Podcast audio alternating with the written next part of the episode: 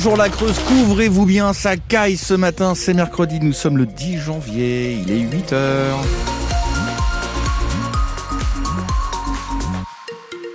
Léo Corcos pour euh, l'info. La première info, c'est euh, couvrez-vous bien. Oh oui, bien, bien, parce qu'on est descendu bien en dessous de zéro ce matin encore. Ouais, jusqu'à moins 11 degrés à, à Aubusson. Le dégel devrait s'amorcer cet après-midi. On en reparle juste après le journal.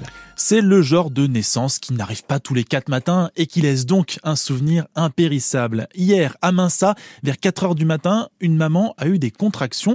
Son mari, Tommy, est ambulancier. Il est donc prêt. Il a même sa propre ambulance. Donc il prévient le SAMU qu'il va aller directement à l'hôpital de Guéret avec sa compagne.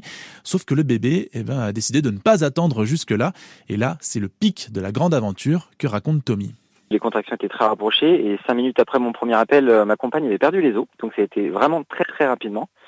Et puis après, une fois qu'on est parti dans l'ambulance, on n'a pas pu dépasser Massa qui était à cinq minutes de la maison. Le travail avait déjà commencé il a peut-être se présenter. Donc euh, c'était, euh, j'ai même pas eu le temps, si vous voulez, de prendre mon téléphone pour appeler les collègues du SAMU pour dire qu'il a peut-être se présenter, que ma compagne avait déjà sorti ma fille. Donc ça a été extrêmement rapide. J'ai, je vous avoue, j'ai, j'ai pas tout compris sur le moment. C'était plutôt un pilote automatique puisqu'il a fallu l'aider un petit peu euh, à respirer, à la sortir, à la couvrir et à l'accueillir. Et ça a été, ça a été très très rapide. C'est un cas assez cocasse puisque les accouchements, en règle générale, c'est assez rare. Là, dans mon ambulance avec ma compagne, avec ma fille, c'est encore plus rare sur les ambulances du Minsa à Minsa. Je vous avoue qu'on a fait un très joli combo. Une très belle histoire à retrouver sur francebleu.fr. Le bébé est donc une fille, elle s'appelle Alban et elle va très bien, tout comme sa maman. Il fait très froid en ce moment en Creuse, mais les sans-abri dorment au chaud. Oui, le 115 n'est pas saturé et les 12 places d'hébergement d'urgence en Creuse ne sont pas toutes prises. Et en plus, dans certains cas, notamment quand il s'agit de familles ou de femmes seules, eh ben, les sans-abri peuvent être accueillis à l'hôtel. Il fait donc un temps glacial. Hier, c'était euh, l'une des journées les plus froides depuis 6 ans en France et c'était aussi la journée la plus froide de cette semaine. Et donc nombreux sont ceux qui ont mis le chauffage à fond. Le pic de consommation euh, électrique est d'ailleurs attendu pour aujourd'hui. La centrale à charbon de Saint-Avold en Moselle a repris du service en renfort, mais le gouvernement rassure, on ne manquera pas d'électricité cet hiver. Le gouvernement qui a donc un nouveau Premier ministre depuis hier, Gabriel Attal, à 34 ans, c'est le plus jeune titulaire du poste dans l'histoire de la Ve République. Hier, il a fait son premier déplacement dans le Pas-de-Calais pour rencontrer les victimes des récentes inondations et il a annoncé 50 millions d'euros d'aide d'urgence pour ces territoires.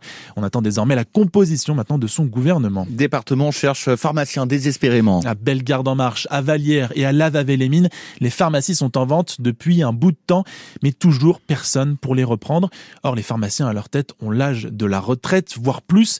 Et à Lavavé-les-Mines, par exemple, Emma Francis Fort continue avec l'énergie du désespoir en espérant que la situation s'inverse. J'ai demandé mes droits à la retraite mais je continue toujours parce que je peux pas laisser mes patients, pas possible. Bon, il arrive un moment où je serai obligé d'arrêter, mais bon, j'espère quand même trouver euh, d'ici la fin d'année. Il vient y avoir des confrères qui quand même qui sont intéressés. Ça fait près de deux ans et demi qu'elle est en vente, mais bon, j'ai pratiquement aucune réponse. Et bon, je suis étonné quoi. Il y a 40 ans, euh, tout le monde se serait battu pour travailler, et là maintenant, euh, bon, je me pose des questions. C'est pas cher du tout. Alors peut-être parce que c'est la Creuse et les gens disent ah oui, mais alors il n'y a pas d'avenir. Mais enfin bon, moi il y a 40 ans, on m'avait dit qu'il n'y avait pas d'avenir, et j'ai j'ai bien développé mon affaire et je pensais pas arriver à ce niveau-là d'ailleurs. J'ai un pharmacien depuis 22-23 ans. J'ai aussi une préparatrice en pharmacie. Souvent le problème c'est le personnel, mais moi j'ai du personnel et j'ai même euh, d'autres personnes qui pourraient travailler et qui m'ont demandé à travailler. Donc en fait, euh, je vois pas où est le problème. Et à la mines le compte à rebours est lancé. S'il n'y a pas de repreneur d'ici la fin d'année, la pharmacie fermera pour de bon et la commune perdra sa licence. Nous en reparlons euh, dans quelques minutes avec notre invité ce matin, Alex Meglinki, membre de l'Ordre des pharmaciens de la Creuse. Il sera avec nous juste après ce journal. Et puis on, en parle avec vous. Cette situation difficile des pharmaciens creusois, ça vous inquiète? Vous avez peur de galérer à trouver vos médicaments? On vous attend pour en parler au 05 55 52 37 38. Coup d'envoi des premières ventes aux enchères de l'année pour les taureaux. Elles ont lieu au pôle de l'Anneau, au sud de Limoges. Aujourd'hui, ce sont les ventes espoirs. Demain, ce seront les jeunes reproducteurs. 137 taureaux seront proposés aux enchères. Coup d'envoi à l'instant, hein, là, depuis 8 heures, des soldes d'hiver en partout ailleurs. Vous avez jusqu'au 6 février pour faire de bonnes affaires. Au passage, pendant vos soldes ou vos courses, de manière générale, vous pouvez donner pour les pièces jaunes. L'édition 2024 commence aujourd'hui et elle dure jusqu'au 4 février, toujours en faveur des enfants malades. Vous pouvez donner vos pièces jaunes dans les bureaux de poste partenaires et dans les supermarchés Auchan et Carrefour. France Bleu Creuse, France 3, 8h05. Le Tour de France va enfin refaire étape en Creuse cet été, mais on ne devrait pas voir euh, Julien Alaphilippe. A priori, le coureur bourbonnais, il n'en sera pas. Déclaration du patron de son équipe Quick Step. Pour le Tour de France, il veut miser sur le jeune belge Remco Evenepoel comme leader et il préfère que Julien Alaphilippe se concentre sur le Tour d'Italie. Dommage pour la Creuse, pour les spectateurs, dommage aussi pour le double champion du monde bourbonnais, car le Tour s'arrête également à Saint-Amand-Montrond dans le Cher, Saint-Amand-Montrond qui est sa ville de naissance.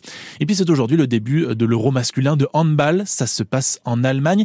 L'équipe de France, championne olympique en titre, vise rien moins que la médaille d'or. Et nos handballeurs ont d'autant plus les crocs Xavier Montferrand que ça fait dix ans qu'ils n'ont pas remporté l'Euro. S'il y a bien une chose dont le sport français n'a pas à rougir, c'est du palmarès de ses handballeurs. Triple champion olympique, six fois champion du monde. Mais s'il faut faire les fines bouches, l'euro, c'est moins leur tasse de thé. Et l'arrière, Nedim Remili, finit par le reconnaître. Le dernier euro, on finit quatrième. Celui d'avant, on l'oublie. Puis avant ça, on a eu que... Ouais, c'est vrai, ok, ok, t'as raison, j'avoue. C'est vrai que là, tu viens de me refaire l'histoire. Euh, non, c'est vrai que ces dix dernières années, euh, l'euro, c'est pas une compétition qui nous réussit. On dit toujours que c'est pas la compétition qui réussit le plus à l'équipe de France de handball. Les Bleus du Hand sont certes trois fois champions d'Europe, mais la couronne leur échappe depuis 2014. Dix longues années, c'était le temps béni des experts qui roulaient sur la planète handball. Et l'icône Nicolas Karabatic, bientôt 40 ans, espère mettre fin à la disette pour son dernier Euro. On est moins dominant qu'à une époque, c'est sûr. Avec les experts, on avait gagné énormément de titres euh, sur très peu d'années. Là, c'est moins le cas. On fait toujours partie des favoris à chaque fois sur les compétitions. Et on a une équipe pour aller chercher 7 euros et c'est tout ce qui compte. Et le défi est grand. Rarement les handballeurs français performent forme à l'Euro quelques mois avant les JO. La dernière médaille remonte à 2008, juste avant d'aller décrocher leur premier titre olympique à Pékin. France-Macédoine du Nord, début de l'Euro masculin de handball, c'est ce soir à 18h.